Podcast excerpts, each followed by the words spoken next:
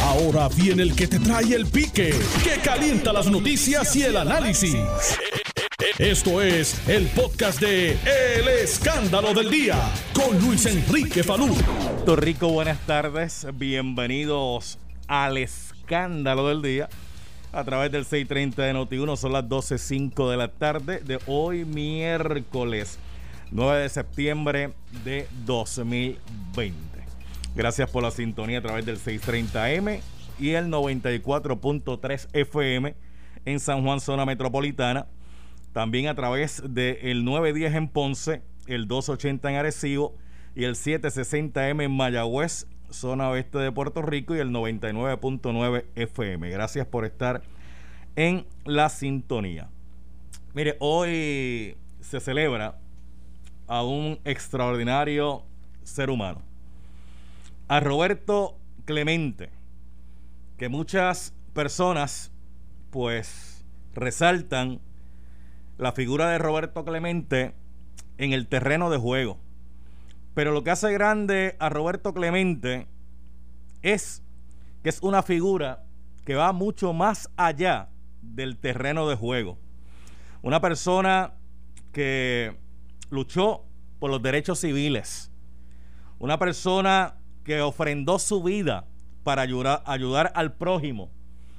Cuando ocurrió el terremoto en Nicaragua, que Roberto Clemente inmediatamente se movilizó aquí a llevar a cabo unas recaudaciones y a recoger ayuda humanitaria para nuestros hermanos nicaragüenses y que lamentablemente perdiera la vida cuando el avión en que el astro iba se estrelló allí en el área de Piñones en el año 1971, si la memoria no me, no me falla en este momento. Hoy es un día para buscar la unificación del pueblo puertorriqueño a través de la figura de Roberto Clemente Walker, pero para aprender más que historia, aprender lo que es humanidad.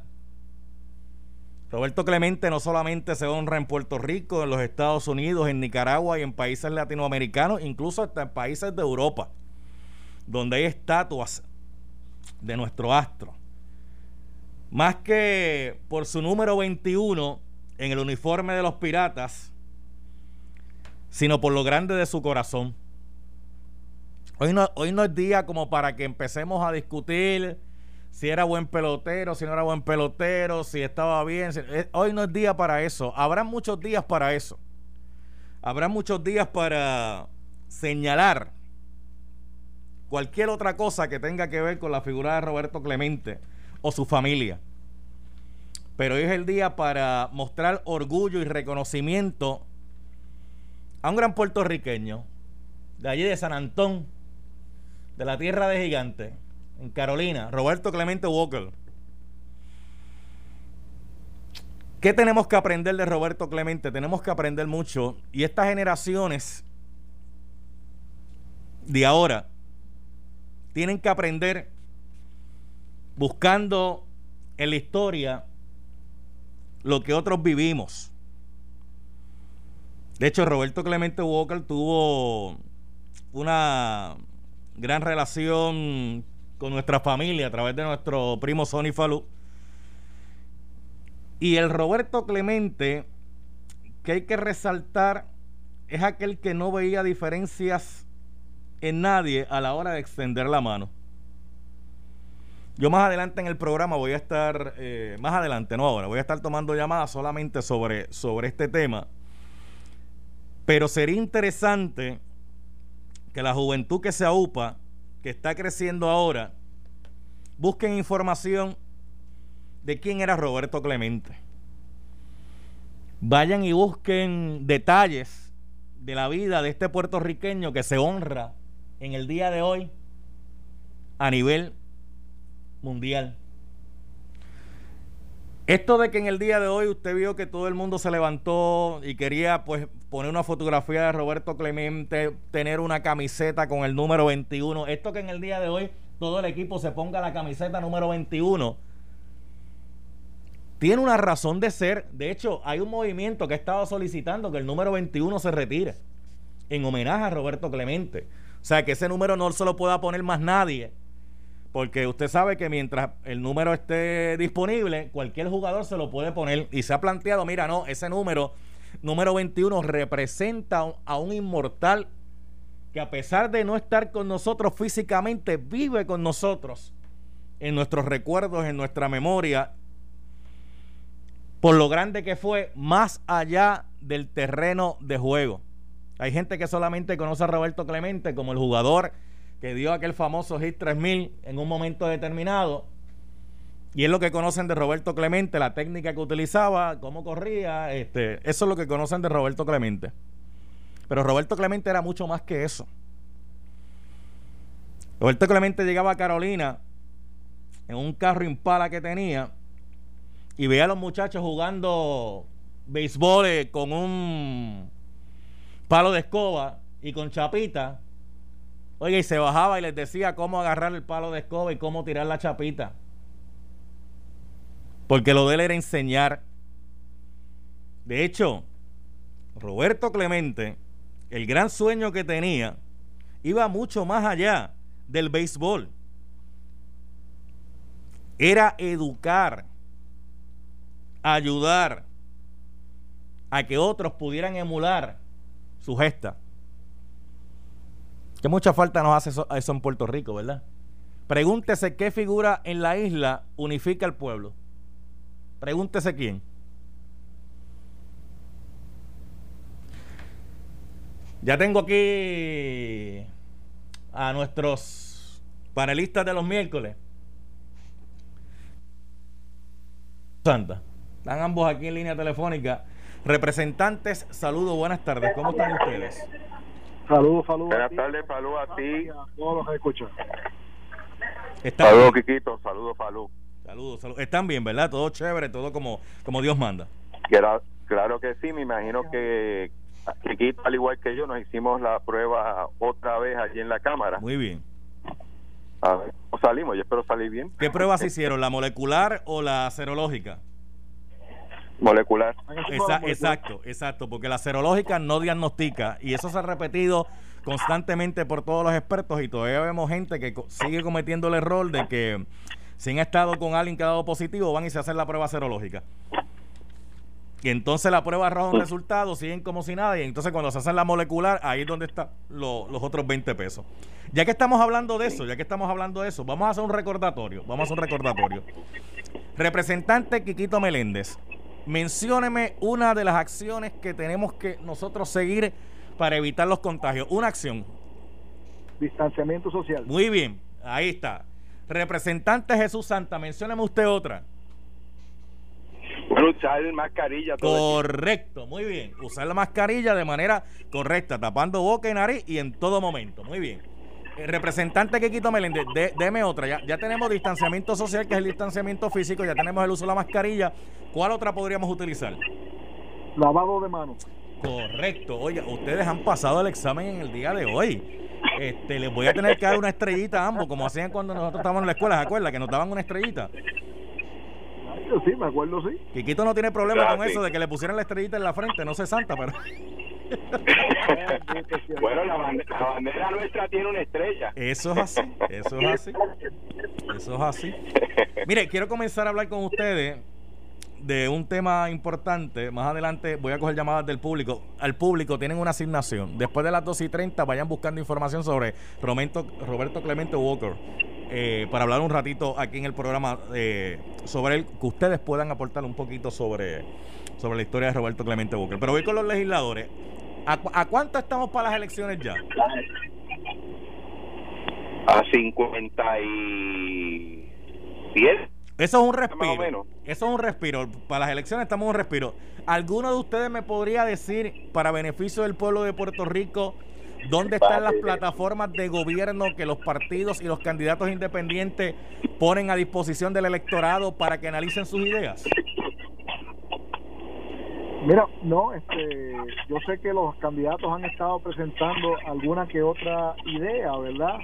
Este, sé que eh, eso debe estar completándose en los próximos días, pero oye, el hecho de que la primaria eh, haya sido tan tarde, eh, o sea, tan cerca de la elección, hace, ¿verdad? Este, un tanto más cuesta arriba la producción de, esos, de esas propuestas del documento final, porque estoy seguro que Charlie Delgado y Pedro Pierluisi este, estaban trabajando ya un documento, pero ahora como presidentes del partido, en cada partido, pues ellos tienen, ¿verdad?, que eh, validar las propuestas de ellos con las de todos los por, por eso pero por eso pero Charlie Delgado Pedro Pierluisi Alexandra Lúgaro Eliezer Molina ese Vázquez de Proyecto Dignidad Juan Dalmau tiene que haber un documento que la gente pueda buscar el documento donde diga por ejemplo mi idea es eh, que vamos a aumentar eh, más seguridad para nuestra isla en el tema de la criminalidad las propuestas que estoy haciendo es que identifique este fondo o este dinero y estos recursos que se pueden utilizar para este propósito.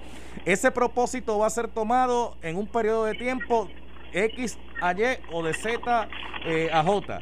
Eh, mi propuesta de gobierno, punto uno, punto dos, punto tres, para que la gente pueda saber por qué está votando, porque si no lo otro sería un voto por simpatía, un voto por quien me caiga bien, un voto por quien me caiga mal, un voto eh, no educado, sino un voto más bien eh, llevado por la percepción. E, eso, eso es correcto, Falú, y, y, y como dice Quiquito, en el caso de, de Charlie Delgado, dentro de la primaria él sometió unas propuestas, sin embargo, y, yo creo que va a la misma línea de que dice Quiquito. En el caso del Partido Popular hubo dos candidatos adicionales y por lo general se busca de alguna u otra manera complementar propuestas que tú hayas tenido con ideas buenas de los demás candidatos o incluir eh, propuestas adicionales que quizás tú no tengas. Y yo estoy, porque me han llamado para varias cosas, está en ese proceso, pero tienes toda la razón. Yo espero que lo antes posible por lo menos los dos candidatos que tuvieron primaria, porque los que no tuvieron primaria no hay razón por qué no las tengan ya, eh, puedan presentarle al país eh, no solamente la aspiración, eso es un término que trajo el pasado gobernador, sino también cómo tú logras llegar a lograr esa aspiración. O sea, porque es bien fácil decir, vamos a atacar el crimen, pero hay que decirle cómo. Y yo siempre he sido muy crítico en eso, y yo espero que las propuestas de ¿Cómo y con qué? El mío, pues ¿Cómo, y, con, qué? Correcto. Entonces, en este tiempo, esas plataformas de gobierno son mucho más importantes porque recordemos que tenemos realmente un gobierno que es la Junta de Supervisión Fiscal. Eh, y por esa gente nadie vota, pero esa gente decide, esa gente es la que determina qué se puede hacer y qué no se puede hacer basado en el asunto fiscal. Entonces yo puedo, por eso yo puedo prometer, eh, como hizo Aníbal Azovila en algún momento, un segundo piso sobre la Valdoriotti. Pero entonces yo puedo identificar un dinero y la Junta decirme, no, compay, no, este, esos chavos no están para eso. O, puedo hacer como pues hizo en un momento dado Roselló que quería hacer un caracol gigante, este, y, de, y acá, no, no, espérate, esos chavos para eso no hay. O sea, en este momento... sí, dígame, Sandy. Sí, sí.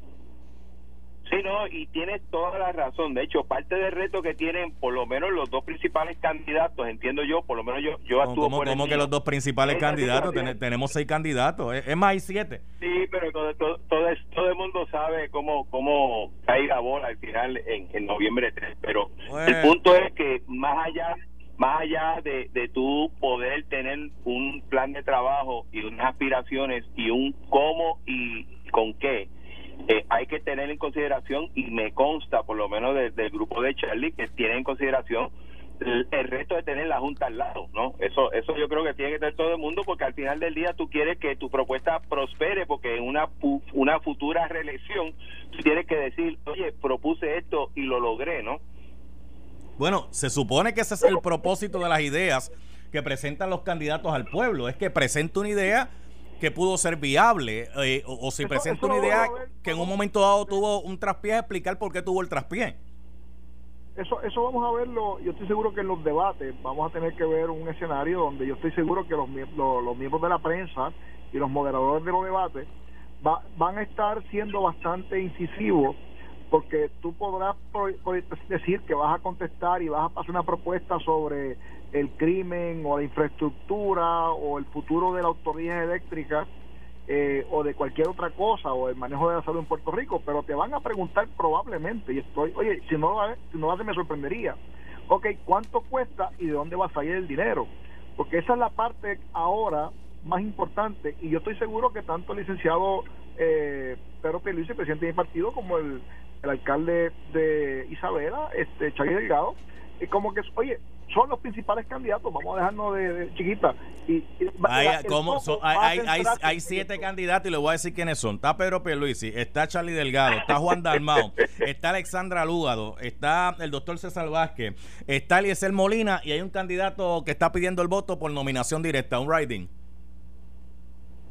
Bueno, pero está bien. Este, yo este, le tengo que decir que por las estructuras políticas que conozco, los dos candidatos principales, ¿verdad? Los partidos principales, como se conocen y está registrado en la comisión, son el PNP y el Partido Popular. Sí, los que llaman la, los que llaman la vieja política. Bueno, lo que pasa es que la vieja política... Son las demás posibilidades. De hecho, si tú me permites, Palú, yo quiero hacer una preguntita a Quiquito, si me permite. Ah, espera, espera, un, momento, señoras y señores. Estamos en esta vista pública. En este momento, el representante de Susanta está pidiendo un turno de privilegio. Los que estén a favor digan que sí, los que estén en contra digan que no. Eh, sí, aprobado. Este, adelante, representante. Eso la, eh, mayoría, la mayoría determinó que sí. Adelante. Mira, y es para llevarte a, tratar de contestar esa pregunta, porque, los dos decimos que solamente hay dos candidatos. Quirito, ¿cuántos candidatos a presidente de Estados Unidos hay? Dos. Como diez, ¿verdad? Ah. No. Bueno, pero ¿cuántos hay? No, ah, eh, más allá del Partido Republicano y más del Partido Demócrata, hay muchos más. De hecho, a veces hasta el Tea Party somete candidatos y otros más. Sí. Por eso, pero la realidad es que solamente dos personas tienen opciones a ser presidente de los Estados Unidos. Le gusta a quien le guste o no, aquí en Puerto Rico es lo mismo. Aquí en Puerto Rico es lo mismo. Es la misma historia, sí, correcto. La misma historia. Eh, los que tienen la estructura política para poder entonces lograr los votos eh, son esos dos partidos principales y es la verdad este, los demás partidos pues no presentan candidatos para todas las posiciones de la manera que los presenta el PNP y el Partido Popular, por lo tanto las estructuras más grandes ciertamente son esos dos partidos principales y eso no es un eso no es un mito, eso es una realidad histórica y de hecho los datos, cuando tú miras la comisión, ¿cuántos partidos tienen candidatos para todas las posiciones? Solamente dos.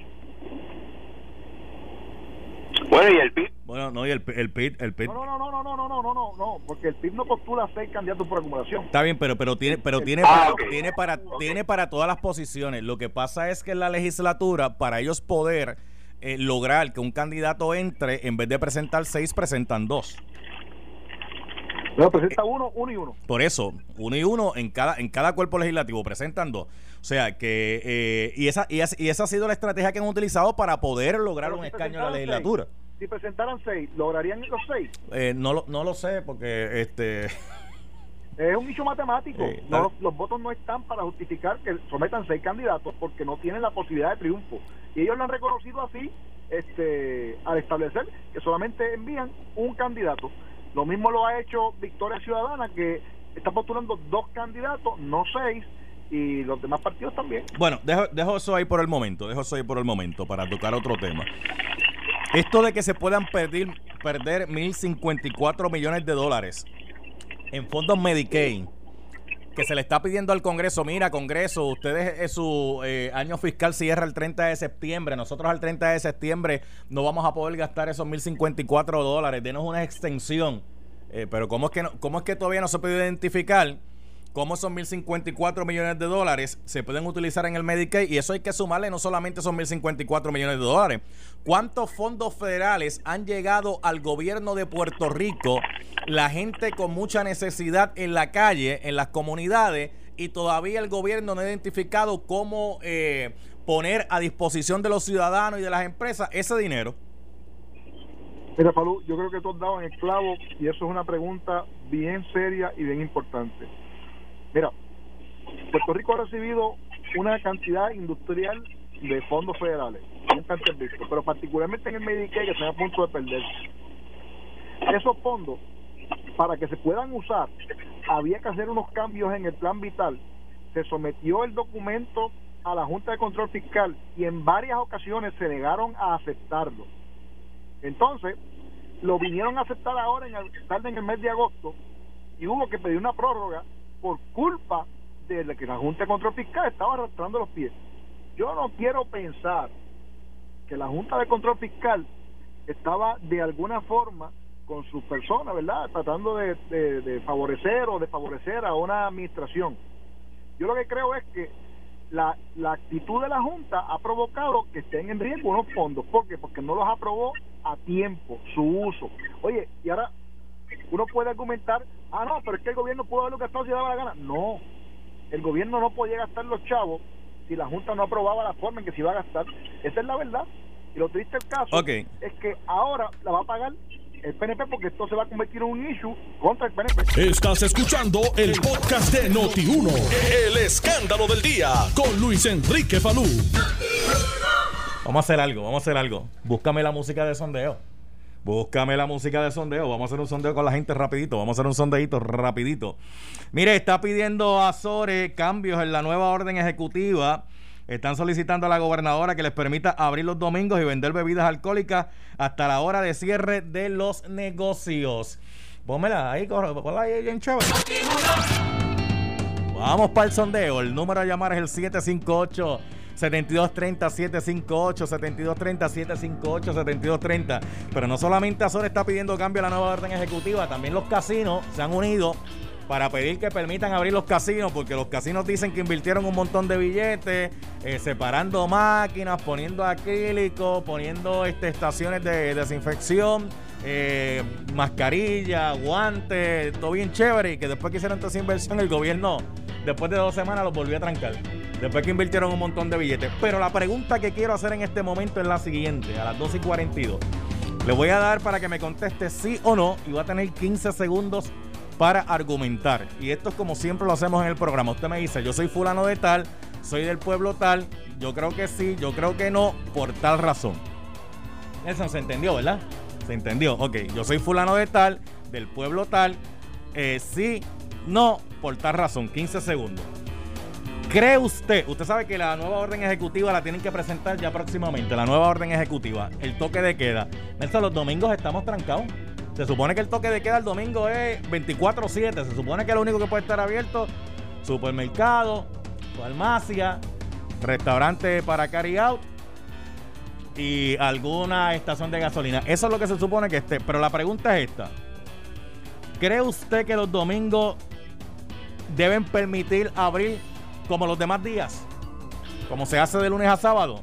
¿Cómo se hace de lunes a sábado? Pues funciona todo lo único que a las 7 de la noche eh, no se pueden vender bebidas alcohólicas, pero funciona todo. ¿Cree usted que el domingo deben permitir abrir como los demás días? 758-7230, 758-7230. Me dice, yo soy fulano de tal, del pueblo tal. Y si no, y 15 segundos para argumentar. ¿Se entendió, verdad? Ah, pues vamos allá. 758-7230, 758-7230, 758 7230. Déjame subir aquí la bocinita para escucharlos bien chévere. Estos audífonos quitármelo porque estos audífonos están conectados al teléfono. vamos allá. Ah, chachos, ese, Nelson, ¿qué vamos a hacer con esa llamada? Por favor, Padre Celestial. Hay 3 millones de habitantes llamando para acá en este preciso momento. Protégeme el cuadro telefónico, Padre. Gracias. sí, porque la otra vez tú sabes que el cuadro me traicionó el cuadro, pero ahí vamos. Eh, buenas tardes. Buenas tardes. Sí. Eh, dígame, sí, con usted dígame. Ah, ok, muchas gracias. Mi nombre es Ricardo López de Río Piedras. Eh, yo creo que sí. Ok, gracias. Mira, Nelson, dame un bolígrafo. Ah, espérate, yo creo que tengo uno aquí. No, dame un bolígrafo. Un bolín. 758-7230, 758-7230. Ya tenemos el primero que dijo que sí y se fue por ahí. Vamos, vamos para el segundo. Buenas tardes, ¿quién me habla? José Rivera de San Juan. Dime, José. Entiendo que sí, los domingos se puede aunque sea de 11 a 5 y por ahora. Ok, gracias, gracias por la llamada. Eh, tengo hasta ahora, en este cantito de papel los voy a poner, espérate, aquí mismo. Hasta ahora llevo 12.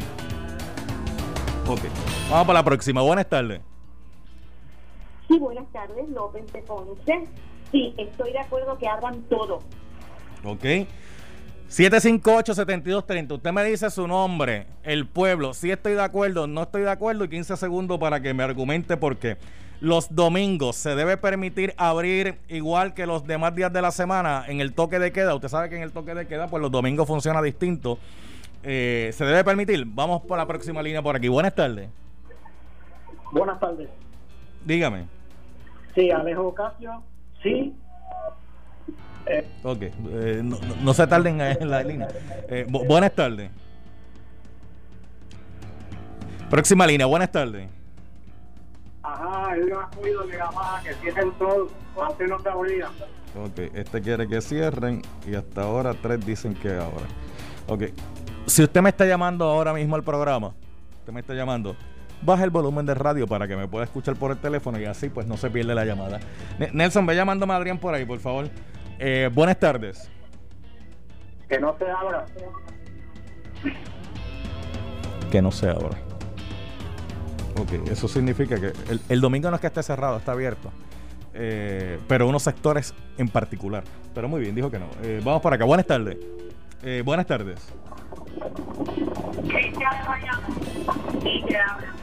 Ok, gracias a usted. O sea que funciona igual que los demás días de la semana. Buenas tardes. Eh, sí, el señor Manuel Pérez Franqui de Tuabaja, que sí habla. Ok, pues gracias a usted. Eh, próxima línea, buenas tardes. Ok. Siguiente llamada, buenas tardes. Sí, buenos días. López de Ponce. Estoy ahorita en la línea y se cortó. Quiero decirle que estoy de acuerdo que se abra todo. Ok, está bien, gracias. Ya lo tengo. Buenas tardes, próxima línea. Carlos Maldonado, buenas tardes, a favor de que se abra. Ok. Yo soy fulano de tal, del pueblo tal, y me dice entonces, Capó, ven acá. Ven acá, Capó, abra ahí, abra ahí, Capó. Capó. ¿Vas va para el chocolate? Voy para el café. Ah, el, el café. Café. Okay. Es que, eh, ¿Y qué, qué, hay a la una de la tarde cuando se acabe este programa? ¿Qué es lo que hay, Capó? No vayas a confundirlo, ¿eh? ah. ante la justicia. Eh, ante la justicia con José Capó, Felina Mercado viene con todo el derecho y Eddie López siempre está de frente. Y Eddie López presencial. Ah, ¿va a estar presencial? Sí. ¿Y por qué, por qué la salvedad de que va a estar presencial? Porque los muchachos lo vacilan porque por texto. Sí, sí, es verdad. Sí, Eddie, Eddie, si lo dejan, tiene el primer show virtual eh, telefónico por texto, es verdad. Sí, es cierto. Es cierto. Buenas tardes. Buenas tardes, José Capo. Eddie, fue Capo el que te tiró al medio. Mira, ya. No, espérate, me quedan, me quedan tres llamadas más, ¿verdad? Ok, tres llamaditas más. Buenas tardes. Es Isabel Laureano de Jesús, y entiendo que sí. Okay. Porque tenemos que aprender a vivir con esto que está pasando, que los pequeños negocios. Ok, ahí está, ahí está los 15 segundos. Próxima línea, buenas tardes. Pacheco de Luquillo, que sí, y que por favor abran el bañero de Luquillo para disfrutar esa playa tan linda. Ok, ok. Ok. Eh, una más, una más. Ya, está, ya estarían ahí, ¿verdad? Ah, ok, pues vamos con una más. Buenas tardes. Sí, buenas tardes. ¿Quién está aquí? Sí, Ginorio de Buenadía y entiendo que no saluda de primero. Ok, eh, gracias Ginorio. Mira, Nelson, dame los resultados. ¿Cómo quedó esto? Tú que estabas eh, contabilizando ahí, ¿cómo quedó? Pues mira, tres personas dicen que no, que deben dejarlo como está. Que el domingo se supone que sea toque de queda 24-7, que solamente usted salga un momentito si es al supermercado, si es a buscar la comida que usted pidió en el cariado, este, a la gasolina echar combustible o este, a la farmacia si va a buscar algún medicamento. Pero otros dicen que no, otros dicen que debe ser igual que los demás días que está ahora mismo, que es que el toque de queda, ¿a qué hora es el toque de queda? A las 10 de la noche. El toque de queda empieza a las 10 de la noche, eh, hasta el otro día. Lo único que hay es que los lugares de restaurantes, eh, otro tipo de lugares que venden bebidas alcohólicas, a las 7 de la noche tienen que dejar de vender bebidas alcohólicas. A, las 7 ya no pueden vender bebidas alcohólicas. Pero mira, la mayoría de la gente dice que sí, que funciona igual, que funciona de lunes a sábado. Ok, ahí se quedó. Ahí se quedó. Ah, di resultado. No di resultado. Sí, te dije que tres personas que no. Te dije. Y los otros no. Y que siete que sí. Ahí está. Resuelto el problema, ya podemos quitar la musiquita de eso. Esto fue el podcast de Noti 1630. El escándalo del día con Luis Enrique Falú. Dale play a tu podcast favorito a través de Apple Podcasts, Spotify, Google Podcasts, Stitcher y notiuno.com.